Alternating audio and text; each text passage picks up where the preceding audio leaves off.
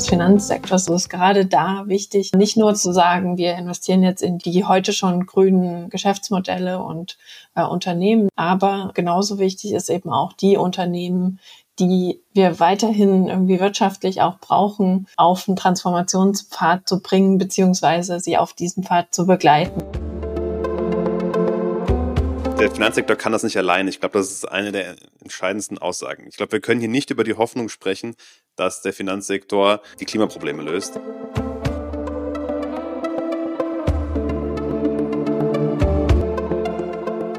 Hi, ich bin Henny von Future Economies und ihr hört die erste Folge unserer neuen Finanzreihe, in die wir jetzt schon einiges an Planung und Arbeit gesteckt haben. Und ich freue mich vor allen Dingen heute in neuer Besetzung moderieren zu dürfen, weil die Lisa sitzt heute auch zum ersten Mal vor Mikrofon und ist dabei. Danke, Henny. Hi, ich bin Lisa und ich bin jetzt zwar schon seit einigen Monaten neu bei Future Economies mit dabei, aber heute tatsächlich auch zum ersten Mal vor dem Mikrofon. Darauf freue ich mich. Ähm, die Henny und ich, wir kennen uns noch aus dem Studium und wir finden uns privat eigentlich ganz okay. Und deswegen freue ich mich umso mehr, auch mit ihr bei Future Economies mitwirken zu können. Und umso mehr bin ich gespannt, euch auch heute zusammen mit Henny durch diese erste Folge unserer Finanzreihe begleiten zu dürfen. Und genau, Henny, um was soll es denn heute gehen? Wir werden uns in den nächsten Monaten die Frage stellen, was Geld eigentlich mit Nachhaltigkeit zu tun hat. Und was bisher in den Folgen durchgeklangen ist, ist nämlich, dass die ökologische Transformation der Wirtschaft ziemlich teuer wird. Und wir wollen fragen, wer soll eigentlich dafür zahlen? Da kommen die Finanzmärkte eben ins Spiel, aber auch der Staat oder auch die Zentralbanken. Und Green Finance und Sustainable Finance, das sind Begriffe, die sind gerade in aller Munde. Und wir wollen uns genauer anschauen, was da eigentlich dahinter steckt. Ähm, auf der anderen Seite geht es auch darum, dass durch den Klimawandel auch neue Risiken entstehen für das Finanzsystem, weil es mehr Starkwetterereignisse geben wird, mehr Überflutungen, aber auch weil manche Geschäftsmodelle in Zukunft einfach nicht mehr funktionieren werden. Also das beste Beispiel wahrscheinlich die Kohlekonzerne. Und ja, wie das alles zusammenhängt, das wollen wir uns in den nächsten Folgen anschauen. Heute fangen wir damit an. Und das vielleicht schon mal vorweg, es wird nicht um Anlagetipps gehen, sondern wir wollen uns anschauen, wie wirklich das System funktioniert und ja, ob Sustainable Finance am Ende wirklich dazu führen kann, dass wir weniger Emissionen ausstoßen. Wir haben heute dafür auch zwei ganz tolle Persönlichkeiten zu Gast, die sich mit diesem Thema hoffentlich gut auskennen. Davon gehen wir aus. Das ist zum einen Sebastian Rink. Sebastian, du hast einen Master in Carbon Finance absolviert und arbeitest zurzeit an der Frankfurt School of Finance and Management, auch in der Kollaboration mit dem United Nations Environment Programm. Sebastian beschäftigt sich vor allem mit der Frage, ganz grob gesagt, wie kann Sustainable Finance eigentlich umgesetzt werden? Und ganz wichtig, Sebastian bringt vor allem eine praktische Erfahrung mit an diesen Gesprächstisch, ähm, nicht nur unter anderem durch die Mitgestaltung der EU-Taxonomie, aber auch durch Beratungserfahrung in der Politik und der Beratung im privaten Finanzsektor. Schön, dass du heute dabei bist, Sebastian. Vielen Dank für die Einladung. Und bevor es ans Eingemachte geht, würde ich euch auch gerne unseren zweiten Gast heute vorstellen. Das ist Franziska Schütze. Franziska ist wissenschaftliche Mitarbeiterin am Deutschen Institut für Wirtschaftsforschung in Berlin da in der Abteilung für Klimapolitik und arbeitet vor allem als Koordinatorin der Wissenschaftsplattform Sustainable Finance. Du hast sowohl einen Bachelor als auch einen Master in Wirtschaftswissenschaften und Franziska hat danach auch in Potsdam promoviert. Und ihre Forschungsschwerpunkte sind vor allem die wirtschaftlichen Auswirkungen der Klima- und Energiepolitik und die Rolle des Finanzsektors äh, in der Energiewende. Schön, dass du dabei bist, Franziska. Ja, vielen Dank für die Einladung. Ich freue mich wirklich sehr, dass ihr euch beide heute die Zeit genommen habt und auch die Zeit euch immer noch nehmt, mit uns äh, über diese wichtigen Themen auch zu sprechen. Und da wir immer gerne auch mit einer persönlichen Frage anfangen, würde ich vielleicht ganz gerne, Franziska, bei dir starten. Und vielleicht kannst du uns kurz erläutern, welche persönliche Motivation hinter deiner Arbeit steckt, einfach was dich bewegt. Ja, gern. Also genau, das Thema Nachhaltigkeit beschäftigt mich wahrscheinlich schon ja sehr lange. Also ich denke seit mindestens seit meinem Studium, wenn nicht sogar schon davor. Ähm, und ich äh, habe mich in meinem Studium schon mit Nachhaltigkeit beschäftigt aus Wirtschaftssicht, habe da parallel auch immer schon für Unternehmen in, im Nachhaltigkeitsbereich äh, gearbeitet und zum Beispiel äh, im Bereich Biogasanlagen. Und ja, das hat mich äh, motiviert, auch da in, in dem Bereich nochmal äh, auch auf der Forschungsebene sozusagen weiterzuarbeiten. Sebastian, ist das für dich ähnlich? Hast du da eine ähnliche Motivation oder wie sieht das bei dir aus? Ja, das geht schon in die gleiche Richtung. Also bei mir war das ein bisschen später, dass das Thema so an Relevanz gewonnen hat. Vor allem, als ich ein Auslandssemester in Chile gemacht habe und wir in den Süden von Chile gefahren sind, wo es jede Menge Gletscher gibt. Und wir dann plötzlich vor so einem riesigen Gletscher standen. Es war das erste Mal in meinem Leben, dass ich so einen Gletscher gesehen habe. Und dann stand ich da und wir haben echt so von zwei, drei Kilometern Entfernung auf diesen Gletscher geschaut. Und dann hat der Tourguide uns gesagt, ja, vor ein paar Jahren war der Gletscher noch hier, wo ihr gerade steht. Da habe ich gedacht, okay, äh, wenn dieser massive Gletscher so stark an, an, an Masse verlieren kann innerhalb so kurzer Zeit, dann muss hier was passieren und das geht einfach nicht so weiter. Dann habe ich mir die Frage gestellt, okay, was kannst du jetzt machen? Jetzt hast du halt was mit Finanzen studiert. Wie bringt man das zusammen? Und dann bin ich halt irgendwie durch Glück und Zufall, würde ich schon fast sagen, auf dieses Thema Sustainable Finance äh, gestoßen, dass das Thema dann so eine Breitenwirkung am Ende bekommen würde und wir jetzt heute so einen Podcast führen, das hätte ich nicht erwartet, muss ich gestehen. Äh, cool, dass du dein Auslandssemester in Chile gemacht hast. Ich habe tatsächlich die gleiche Erfahrung gemacht. Äh, ich war auch in meinem Bachelor in Chile. Jetzt, ja, vielleicht erstmal für Leute, die nicht so bewandert sind, äh, was Finanzmärkte angeht und Nachhaltigkeit. Welche Rollen, wie kann man das grob erklären, Sebastian, ähm, spielt denn das Finanzsystem für den Klimaschutz? Also man könnte ja auch fragen, was hat das überhaupt miteinander zu tun?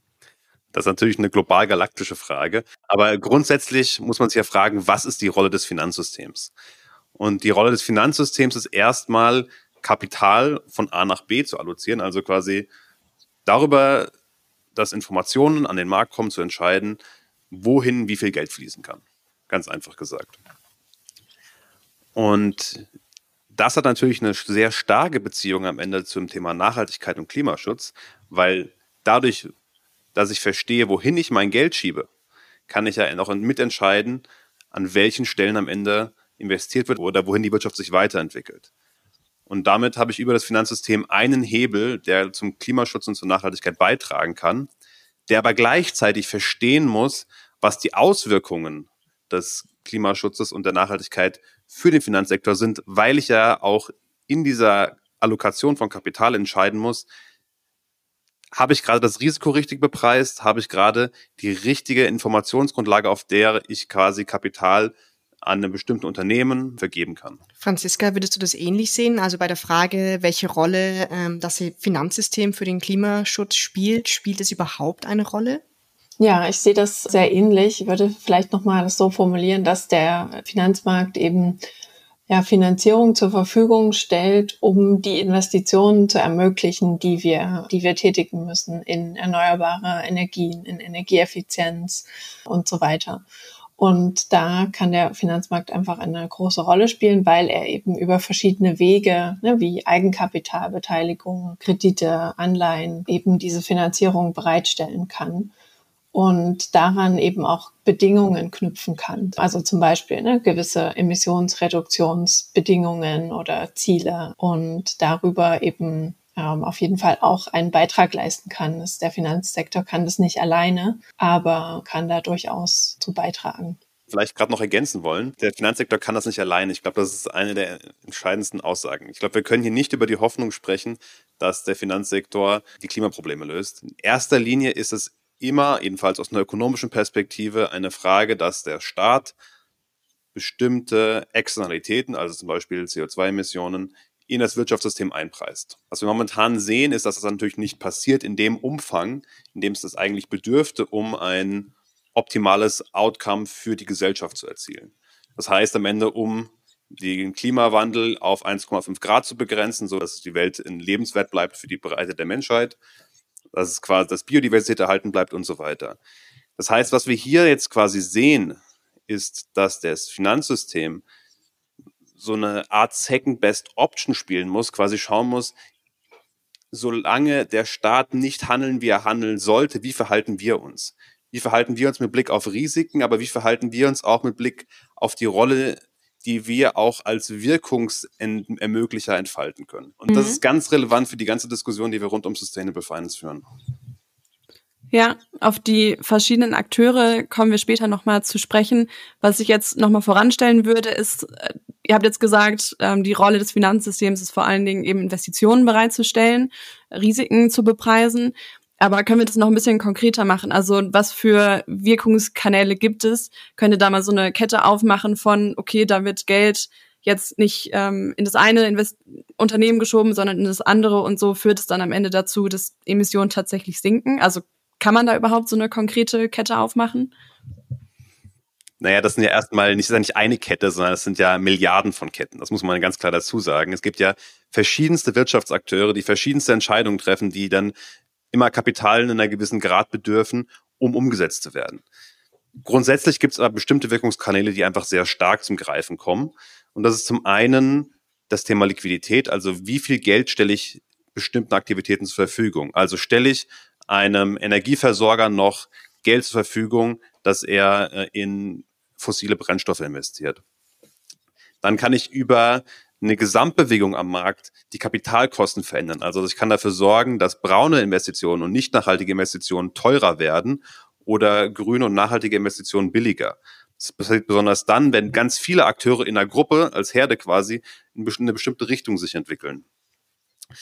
Und dann kann ich natürlich noch schauen, dass ich über, über ein weiterentwickeltes Risikomanagement diese Systeme automatisch erfasse und systematisch erfasse und nicht nur bei mir implementiere als Finanzinstitution, sondern auch wieder mit meinen, äh, mit meinen Investees, also mit den Unternehmen und auch Privathaushalten spreche, denen ich Geld zur Verfügung stelle und dafür sorge, dass die wiederum diese Risiken auch verstehen.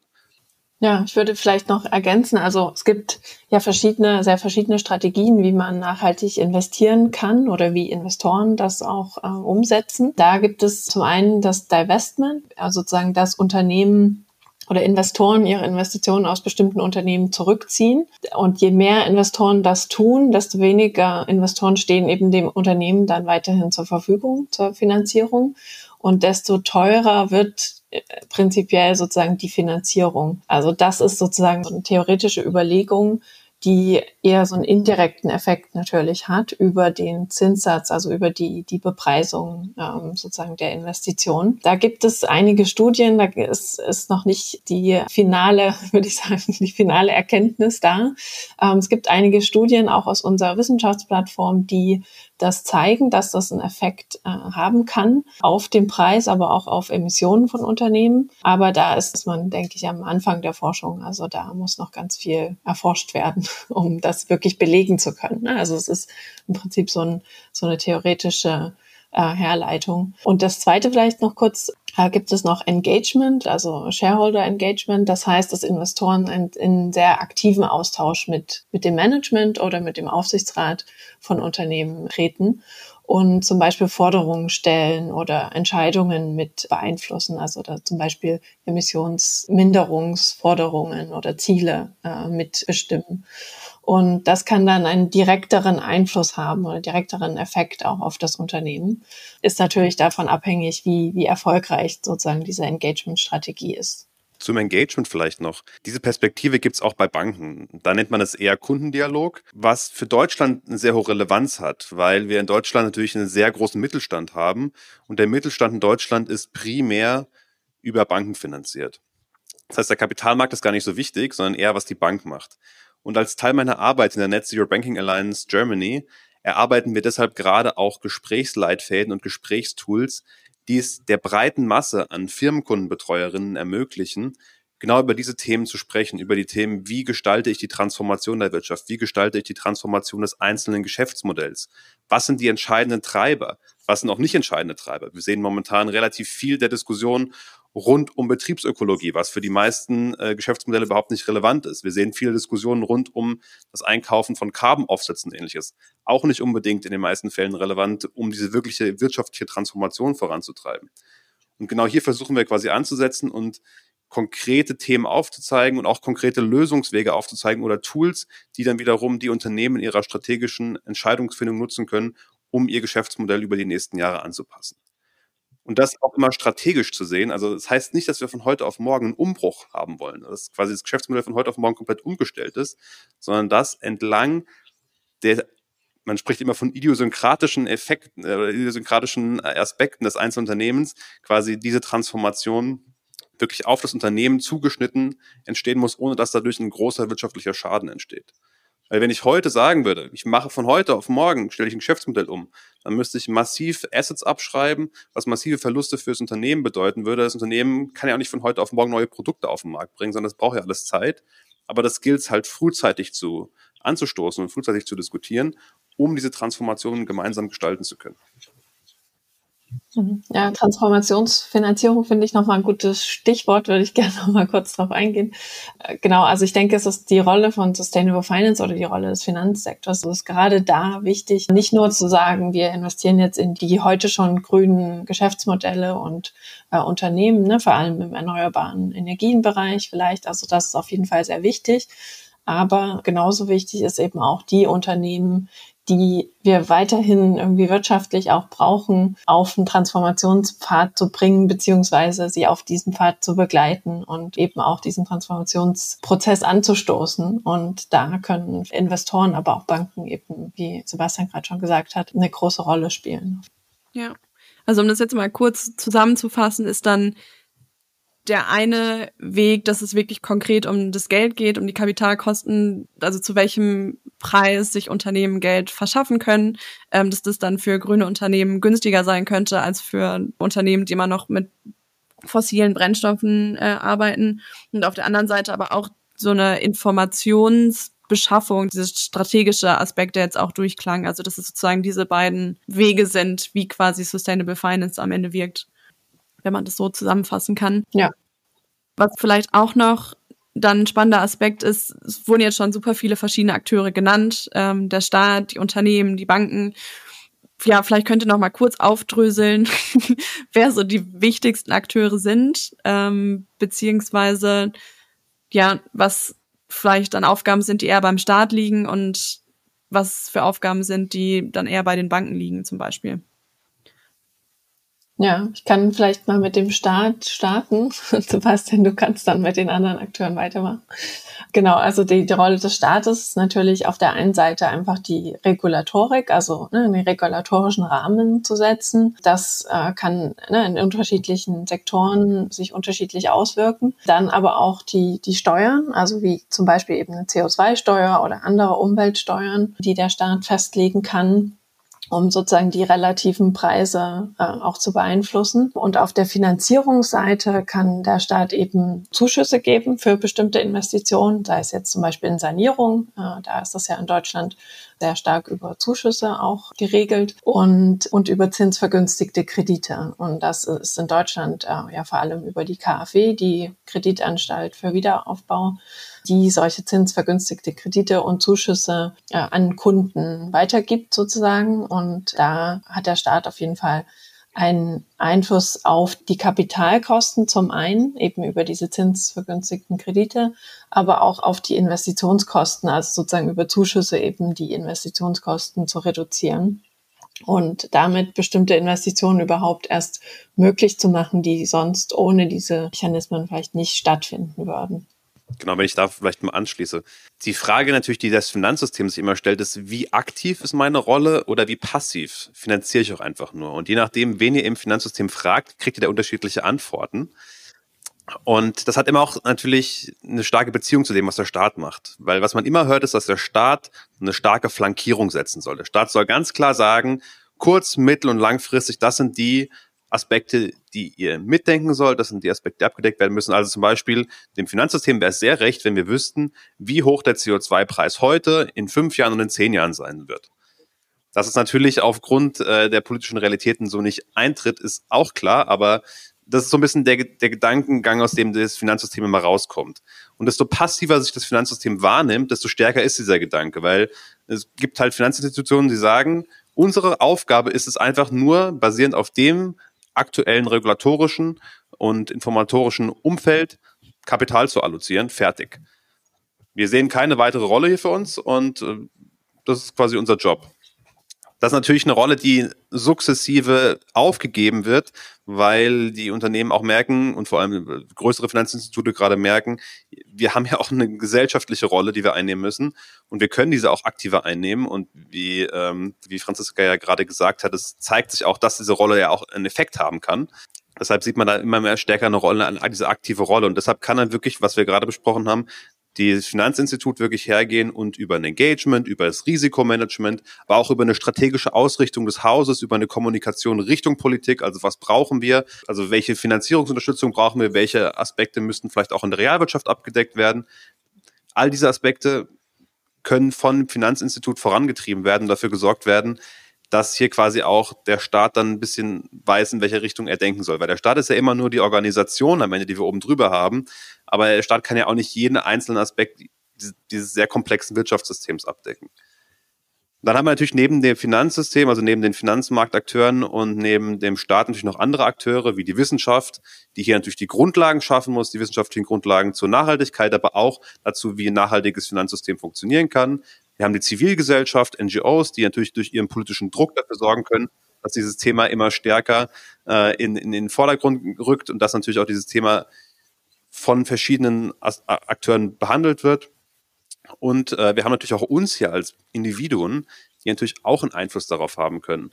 Der Einfluss ist vielleicht nicht ganz so groß, wie wir vielleicht glauben mögen, aber wir können durch, durch unsere privaten Investitionsentscheidungen einiges beeinflussen und noch entscheidender vermutlich, indem wir genau hinterfragen, wie unser Geld, das wir nicht aktiv angelegt, anlegen, angelegt wird. Also ein ganz großer Hebel in Deutschland sind zum Beispiel Pensionskassen und Versicherungen. Die haben ganz, ganz, ganz großen Hebel darauf, wie äh, Geld äh, am Kapitalmarkt angelegt wird. Wenn man hier einfach aktiv als Konsument nachfragt, wie macht ihr das, hat man da einen sehr, sehr großen Hebel am Ende darauf, wie das Geld von diesen Institutionen angelegt wird, wenn das in der Masse passiert. Mhm. Ja, ich glaube, also vor allem bei dem letzten Punkt will ich nochmal ergänzen, da ist halt der, dieser Punkt Transparenz extrem wichtig. Ne? Also wenn wir jetzt uns als Endkunden sozusagen betrachten, wo, wo lege ich mein Geld an? Ähm, oft ist es ja auch sehr schwer herauszufinden, wie das Geld angelegt wird. Also bei privaten Investmentfonds oder Rentenfonds ist es vielleicht noch einfacher, ne, weil die ja auch ihre Produkte sozusagen verkaufen wollen. Aber es gibt ja auch ganz viele so zwischenstaatliche äh, oder halbstaatliche sozusagen Rentensysteme, die dann deutlich weniger transparent sind bisher noch. Und da denke ich, muss, ja, es ist wahrscheinlich so ein Zusammenspiel zwischen Kunden, die einfach mehr Transparenz da auch einfordern und mehr Fragen stellen, aber auch äh, der Regulierung darum, dass auch diese Institutionen ja einfach mehr Transparenzanforderungen auch erfüllen müssen. Eben nicht nur die privaten Investoren, sondern auch die ja, teilstaatlichen Investitionsvehikel. Ich finde es auch ganz spannend, dass du, Sebastian, auch schon das Wort Rolle hier verwendet hast. Also mit Rolle schwingt ja auch immer eine Prise Verantwortungsgefühl mit. Also die Frage, bei der Transformation, die eine Wahnsinnsherausforderung darstellt für alle möglichen Bereiche und auch natürlich für die Gesellschaft als Ganzes und auch der Welt. Das ist eine super spannende Frage, auch dann aufzudröseln, wer ist für was verantwortlich, welchen Anteil trägt der Staat, welchen Anteil trägt die Finanzwirtschaft bei der Transformation. Und ich glaube, ihr habt es ganz gut auch dargestellt, welche Akteure das hier auch gibt und wie man das gegenüberstellen kann. Könntet ihr vielleicht einmal kurz noch, auch für die Zuhörer von uns zusammenfassen, in einem kurzen Satz, welche Verantwortung trägt die Finanzwirtschaft eurer Meinung nach?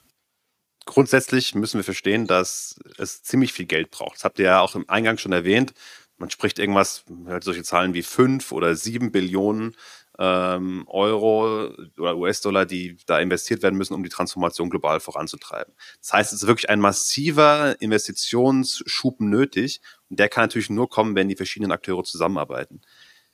Wenn wir jetzt in kurzen Sätzen zusammenfassen wollten, der Staat schafft am Ende das Rahmenwerk und schafft Anreizsysteme und Systeme, die negative Anreize schaffen, also quasi die, die Exnovation aus bestimmten Technologien vorantreiben.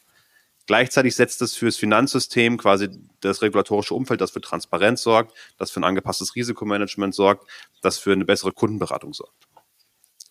Das Finanzsystem selbst geht dann her und fängt an, das, den Kapital zu allozieren und gleichzeitig natürlich in diesen Rollen Impact, also welche Wirkung kann ich entfalten, immer stärker zu denken.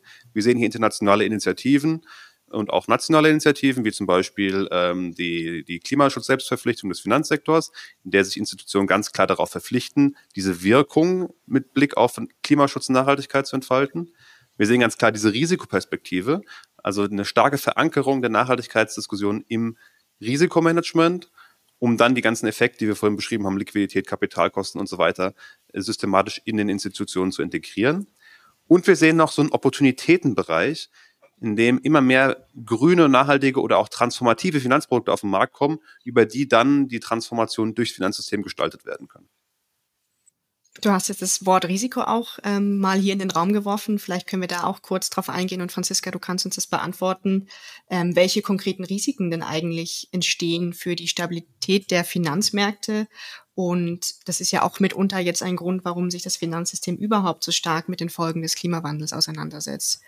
Ganz kurz, was für Risiken gibt es denn da? Wie kann ich mir das vorstellen? Ja, da werden zwei Kategorien unterschieden. Das eine sind die physischen Risiken und das andere die Transitionsrisiken. Und physische Risiken, das sind ähm, eben die Frage, wie wir mit den Folgen des Klimawandels, also die mit den Folgen des Klimawandels einhergehen, also Dürre, Starkregen, zum Beispiel für die Landwirtschaft, ähm, aber auch Hochwasserereignisse. Was bedeutet das für Gebäude, für die Industrie? Das sind sozusagen die Risiken, die Finanzinstitute hier frühzeitig sehen müssen, abschätzen können und äh, eben auch einpreisen in dann äh, Versicherungsprodukte, aber auch in ihre Investitionsentscheidung. Und auf der anderen Seite gibt es dann die Transitionsrisiken, die durch die Transformation der Wirtschaft im Prinzip entstehen. Also da liegt das Risiko ja darin, dass Unternehmen vielleicht nicht darauf vorbereitet sind. Also dass zum Beispiel ein CO2-Preis ähm, deutlich erhöht wird oder deutlich steigt und Unternehmen sich nicht darauf eingestellt haben und dann eben ne, mit höheren Kosten konfrontiert sind oder mit höheren Investitionen, die sie tätigen müssen. Aber auch regulatorische Anforderungen. Also zum Beispiel im Gebäudebereich gibt es in einigen Ländern jetzt schon einen Mindeststandard für, für den energetischen Zustand von Gebäuden. Und das würde eben bedeuten, dass Gebäude, die das nicht, diesen Standard nicht erfüllen, an Wert verlieren würden. Und ähm, dass das eben Investoren frühzeitig sozusagen kommen sehen müssen und in ihre Entscheidung und, und Bewertung von solchen Anlagen und Gebäuden einbeziehen müssen. Das heißt, wenn man sich die Frage stellt, warum das Finanzsystem sich überhaupt mit Nachhaltigkeit auseinandersetzen sollte und vor allem auch mit dem Klimawandel, ist ja dann jetzt, wenn ich es aus unserem Gespräch mal so zusammenfassen kann, dann natürlich die eine, der eine Grund, weil es klug ist, weil es klug ist, sich als Finanzmarkt sich damit ja. zu befassen, weil dadurch ja, Risiken entstehen für die Stabilität des Finanzmarktes an sich aber natürlich auch, und das haben wir vorhin schon besprochen, weil es wichtig ist für die Transformation und weil der Finanzmarkt oder die Finanzwirtschaft auch eine Rolle einnehmen muss in dieser Transformationsgestaltung. Ja, genau. Das kann man ja, so sagen, ja, oder? Definitiv. Vielleicht noch ergänzend, die dritte Rolle, weil es auch eine gute Geschäftsopportunität ist, weil einfach grüne Finanzprodukte und nachhaltige Finanzprodukte gerade sehr nachgefragt werden.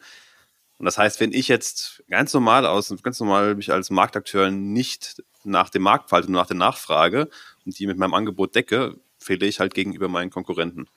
Da könnte man jetzt auch ganz ketzerisch fragen, ob das dann die richtige Motivation eigentlich ist, wenn man sich fragt, welche Rolle soll der Finanzsektor spielen in der Transformation als gesellschaftliche Herausforderung. Wenn wir uns auch anschauen, dass Investitionen, ähm, auch wenn sie grün sind, zum Beispiel auch zum Wirtschaftswachstum beitragen, dann könnte ich ja jetzt sagen, na ja, das fördert weiter Wachstum und demnach verschlimmert es ja irgendwo auch den Klimawandel. Also ich könnte die These aufstellen, das ist doch ein Teufelskreis, in dem wir uns bewegen.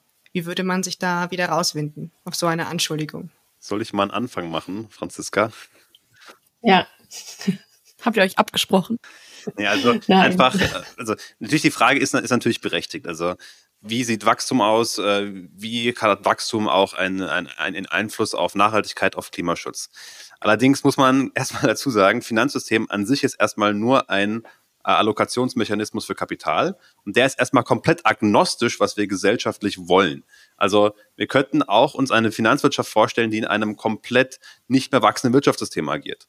Das ist möglich. Und äh, es gab ja auch schon das Finanzsystem lange, bevor es irgendwelche Messungen von Wirtschaftswachstum gab. Das muss man sich immer ein bisschen, muss man immer ein bisschen im Hinterkopf behalten.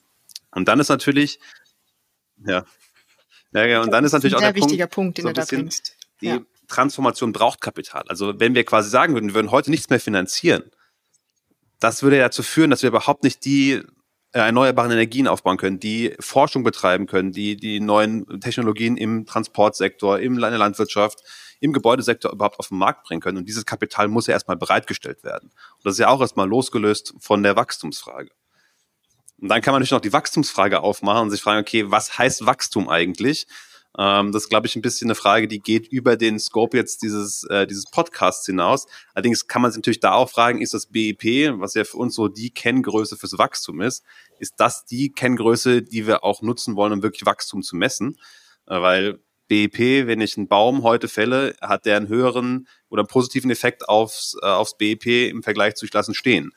Und das ist halt ein großes Problem mit Blick auf Nachhaltigkeit. Und dann ist halt eher die Frage, will ich Wachstum nicht anders messen und so messen, dass es quasi im Einklang mit den Zielen steht, die wir uns als Menschheit gesetzt haben, also UN-Entwicklungsziele, Pariser Klimaabkommen und so weiter. Und dann ist doch Wachstum auch was sehr Positives. Und dann würde ich auch sagen, ist das Finanzsystem als ein Motor für Wachstum auch sehr zu unterstützen.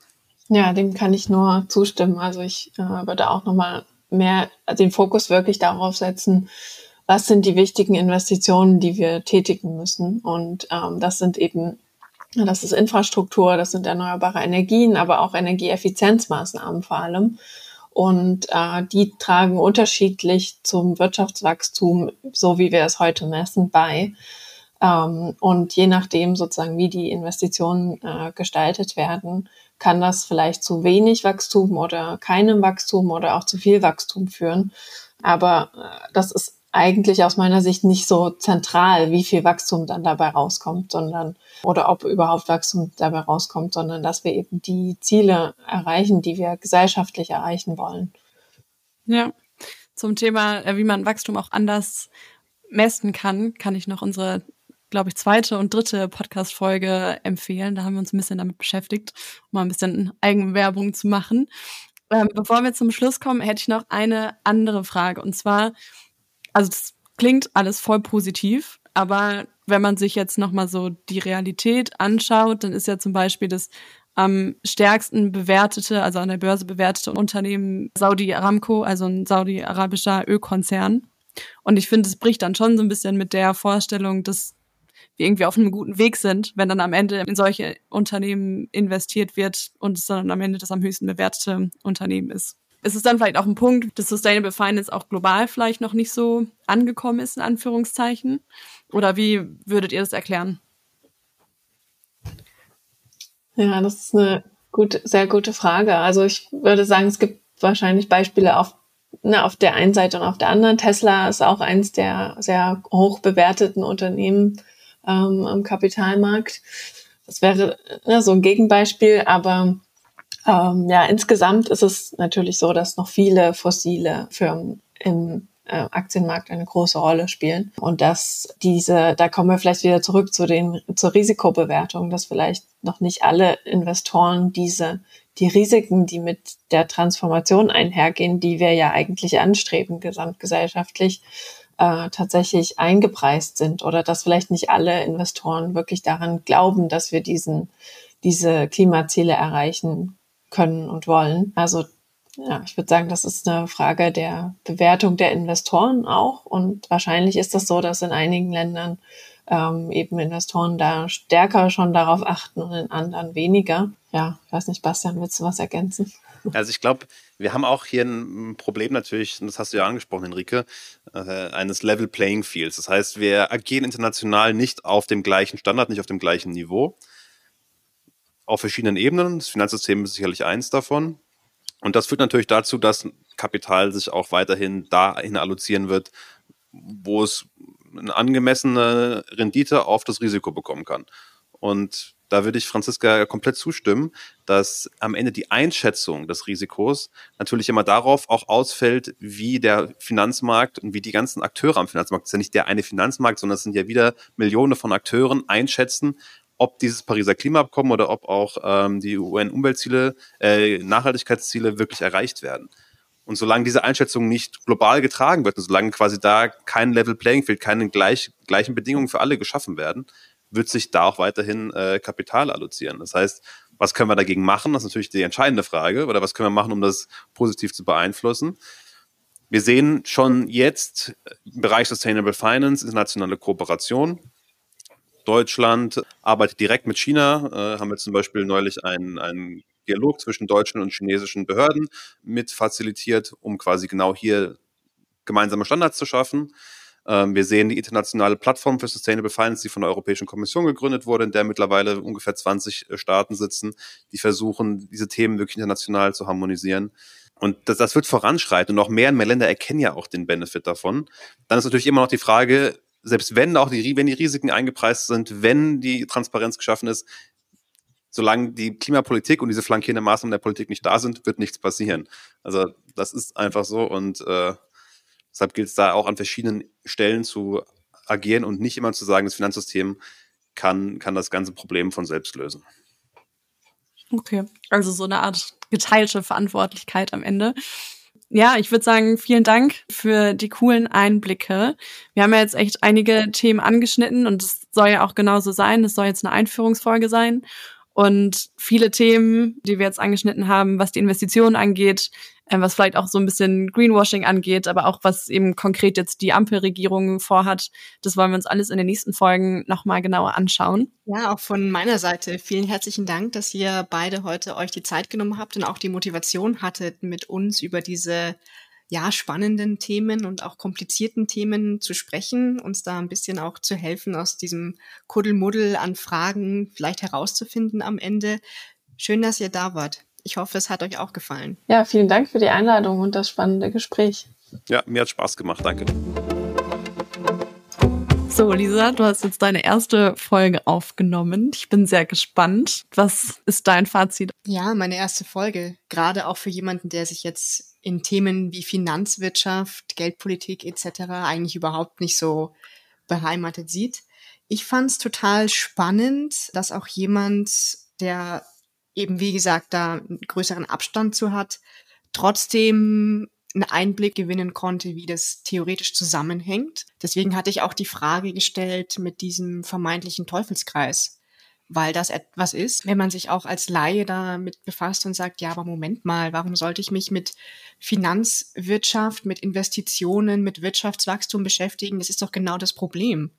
Also das macht doch überhaupt keinen Sinn. Wir machen uns da doch was vor und es hat alles keinen kein Hand und Fuß und wir wollen weitermachen wie bisher und das nur grün verkaufen. Das sind für mich Themen, die sehr, sehr wichtig sind und ich glaube aber, dass Sebastian und Franziska das ziemlich gut erklären konnten, warum das kein Teufelskreis ist.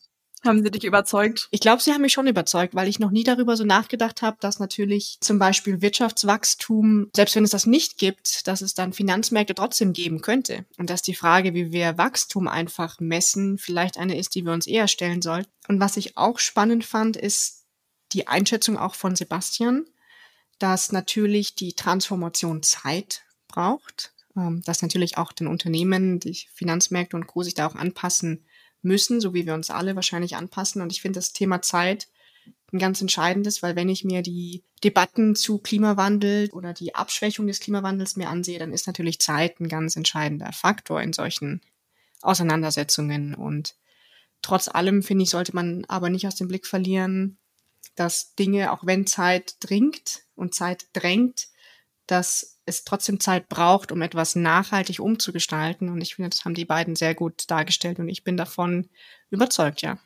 Wie hm. siehst du denn das? Hast du was mitgenommen aus deiner jetzt schon x-ten Folge? Oder wie war es zum ersten Mal mit mir ein Gespräch zu führen? Nee, ich finde, es hat sehr gut funktioniert. Ich finde, wir haben uns da gut ergänzt. Und ja, also auch wenn ich mich jetzt schon viel damit beschäftigt habe, waren trotzdem ein paar neue Sachen dabei. Was ich ganz spannend fand, war, dass sie sich auf jeden Fall nicht so arg daran messen lassen wollen, dass am Ende wirklich reduzierte Emissionen dabei rauskommen. Also es geht schon erstmal auf jeden Fall um Investitionen und Beratung und Information und Regulatorik. Aber die Impact-Orientierung, die ist für mich jetzt nicht so dabei rausgekommen. Das stelle ich mir dann immer so unter Sustainable Finance vor, dass halt das Geld so umgelenkt wird, dass am Ende Emissionen sinken. Aber das ist vielleicht auch meine sehr, sehr strikte Definition. Ich denke, das ist ein gutes Schlusswort. Auch für unsere Zuhörer bleibt wahrscheinlich nur zu sagen, dass man gespannt bleiben darf auf die bevorstehende Finanzreihe Und wenn ihr euch auch generell für unsere Themen interessiert, es gibt schon einige Folgen von uns online. Wenn ihr aber auch mehr erfahren wollt oder einfach mal up to date bleiben wollt, dann könnt ihr uns auch gerne auf Social Media folgen. Ihr findet uns auf Instagram unter anderem, aber auch auf Twitter. Und wir freuen uns immer über eine Nachricht, über ein Feedback, auch über eine Kritik. Könnt uns auch gerne mal eine E-Mail schreiben, hallo at future-economies.de. Wir freuen uns immer. Bis zum nächsten Mal. Ciao. Ciao. Oh.